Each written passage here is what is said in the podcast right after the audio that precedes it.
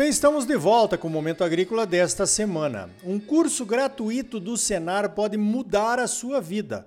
São mais de 300 cursos gratuitos à sua disposição. Procure o sindicato rural da sua cidade e participe.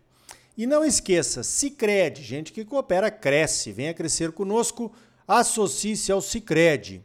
Olha só, nessa semana nós, os gaúchos de todo o Brasil e demais simpatizantes, comemoramos a Semana Farroupilha no dia 20 de setembro. É o Dia do Gaúcho. A Semana Farroupilha é um acontecimento para a cultura gaúcha. Cultura que aprendemos lá no Rio Grande do Sul e que trouxemos aos mais distantes rincões do Brasil e até do exterior onde fundamos os CTGs, os Centros de Tradições Gaúchas. Certamente durante a semana Farroupilha, os gaúchos vão ouvir e até cantar o nosso hino do Rio Grande do Sul. Aliás, o público gaúcho nos estádios de futebol é o único que canta o hino do Rio Grande do Sul na abertura dos jogos. Pois então, uma estrofe do hino rio-grandense me chamou a atenção em especial neste ano. Ela diz o seguinte: sirvam as nossas façanhas de modelo a toda a terra. Durante a semana, essa estrofe ecoou na minha cabeça e eu passei um bom tempo pensando nela. O que parece ser uma prepotência, os gaúchos acharem que a reação contra o Império Português, que resultou em 10 anos de lutas por mais liberdade e menos impostos, conhecida como a Revolução Farroupilha, possa servir de exemplo para todo mundo, na verdade tem uma mensagem bem atual. Foi a minha conclusão. Explico. Façanhas são acontecimentos dos quais nos orgulhamos. As façanhas ou realizações estão presentes na história dos povos desde que o mundo é mundo.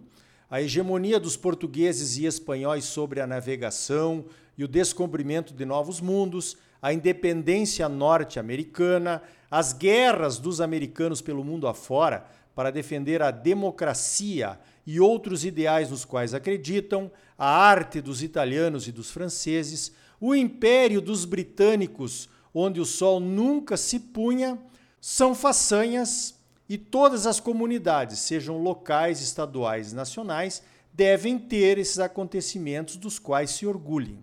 Contar essas histórias das realizações heróicas dos antepassados através das gerações é um dos cimentos que une as comunidades, os povos e os países como tal. E as famílias também. Quem não conhece uma história de bravura e de heroísmo dos seus avós, contadas quando éramos crianças, lembrar das vitórias e conquistas inspira as novas gerações a fazerem o mesmo lutar por uma causa justa, mantendo acesa a chama da bravura e dos objetivos comuns na história de qualquer povo. Foi isso que me veio na cabeça ao ouvir a estrofe do hino gaúcho e refletir sobre ela. Mas e o Brasil? Quais são as nossas façanhas mais importantes, hein? Certamente a independência de Portugal, depois a proclamação da República, mais recentemente, a participação heróica dos pracinhas na Segunda Guerra Mundial. Como não somos um país belicoso, acostumado a entrar em conflitos, como os americanos, por exemplo, não temos muitos causos de guerras para contar, a não ser a Revolução Farroupilha e algumas outras refregas internas, e também, é claro, as missões de paz que o Brasil participou no Haiti, por exemplo. A missão de paz no Haiti durou 13 anos e terminou em 2017.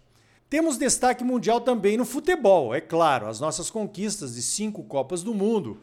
O Rei Pelé, o melhor jogador da história do futebol mundial, menos para os argentinos, né? A Rainha Marta do futebol feminino. E é claro que temos fiascos enormes, como as duas derrotas no Maracanã, a primeira em 1950 para o Uruguai e a última do 7 a 1 para a Alemanha em 2014 os grandes fiascos acabam virando façanhas para o outro lado, com certeza. Quando isso acontece, os derrotados procuram esquecer, lembrando e valorizando outras conquistas. Esportes como o vôlei, o basquete, o atletismo, o judô, o tênis, o automobilismo, mais recentemente o surf e até o skate, hein? Quem diria? Também tem seus heróis brasileiros, mas infelizmente bem menos valorizados que os milionários craques da bola. E o que mais? Será que é só isso? Olha, eu acho que não. Refletindo sobre isso, eu acho que estamos realizando uma façanha aqui no Brasil que ainda não é reconhecida nem por muitos brasileiros. É o nosso agro. As conquistas brasileiras na agropecuária são dignas de serem contadas como façanhas. Começou lá por 1960, quando os cerrados foram declarados inaptos para qualquer coisa, cultivo ou exploração, de acordo com um estudo da época. O cerrado foi considerado um deserto verde, solos muito pobres, só seis meses de chuvas e sem outros atrativos para a exploração, como minerais e madeira, por exemplo. Mudamos essa realidade em menos de 40 anos, desenvolvendo tecnologias brasileiras para dominar o cerrado e a agricultura tropical. O carro-chefe foi a soja, que começou essa revolução do agro nos estados do sul, de clima temperado, mas a teimosia e a experimentação dos produtores brasileiros levaram a soja para os quatro cantos do Brasil. A pesquisa veio vindo atrás, aperfeiçoando as soluções que usamos hoje e que fazem do Brasil um dos principais produtores de grãos, fibras e oleaginosas do mundo e crescendo. A soja, o nosso principal cultivo, tem sido a plataforma para o desenvolvimento de outras culturas. Após alguns anos veio o milho de segunda safra, inicialmente chamado de safrinha, mas hoje um safrão. O milho de segunda safra é a principal safra de milho do Brasil. E em volume de produção, vai ultrapassar a soja dentro de pouco tempo. Depois veio também o algodão de segunda safra. Hoje temos várias opções aqui no Cerrado, como girassol, feijões e pulses, e até a terceira safra de produção de carne de gado em integração, o boi safrinha. Uma terceira safra depois do milho.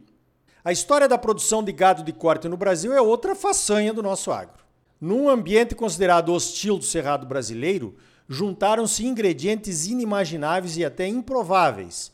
O capim braquiária veio da África e se adaptou perfeitamente aos solos do cerrado, mesmo sem correção química alguma, e se mantendo sem morrer durante os seis meses de seca como um feno em pé.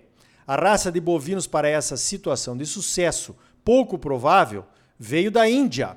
O Nelore encarou os desafios do ambiente em que o gado europeu não conseguiu se adaptar. O Nelore prosperou. E essa combinação improvável, como eu disse, fez do Brasil um dos principais produtores mundiais de carne bovina e hoje o principal exportador.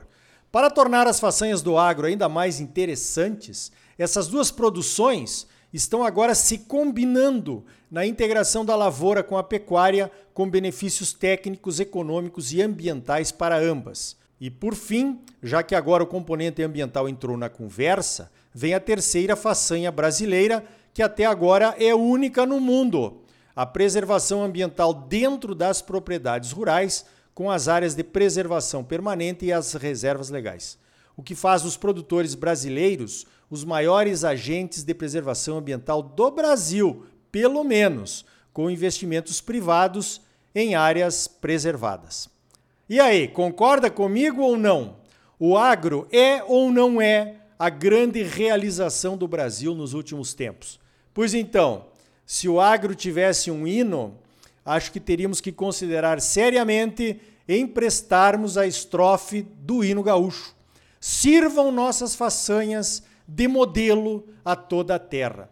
Mas que barbaridade! Para encerrar, veja esta, hein? O primeiro-ministro do Reino Unido, aquele que já foi conhecido como o Império do Sol que nunca se põe, o Boris Johnson, aquele do cabelinho rebelde, se reuniu com o presidente Bolsonaro durante a Assembleia das Nações Unidas em Nova York nessa semana e propôs um acordo emergencial de importação de mantimentos que estão em falta na Inglaterra. É isso mesmo. O Reino Unido deixou a União Europeia e, por conta disso e da pandemia, que serve de desculpa para tudo, está sofrendo desabastecimento, principalmente de alimentos, e veio se socorrer com o Brasil.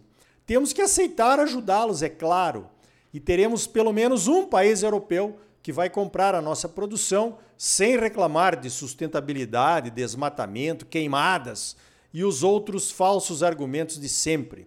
Isso também vai reforçar, talvez, a aprovação daquele acordo de livre comércio entre a União Europeia e o Mercosul, que está sendo bombardeado com os mesmos falsos argumentos para proteger a falta de competitividade dos produtores europeus. Para finalizar, se você perdeu a live organizada pela CNA e pelo Instituto Brasileiro de Direito Agrário sobre a possibilidade de financiamento de armazenagem com recursos do FIAGRO, o novo fundo imobiliário do agronegócio, saiba que ela já está disponível no canal da CNA no YouTube, o Agroforte Brasil Forte. Dá uma olhadinha lá que você vai ver que essa opção vai chegar rapidamente para os produtores. Então tá aí. No próximo bloco, o Clayton Gower conversa conosco sobre as projeções do IMEA para as safras de soja e de milho em Mato Grosso e também sobre a subida preocupante dos custos de produção. É logo depois dos comerciais. E ainda hoje, no quinto episódio da série O que vem por aí, vamos falar do sistema Antecipe, desenvolvido pela Embrapa Milho e Sorgo.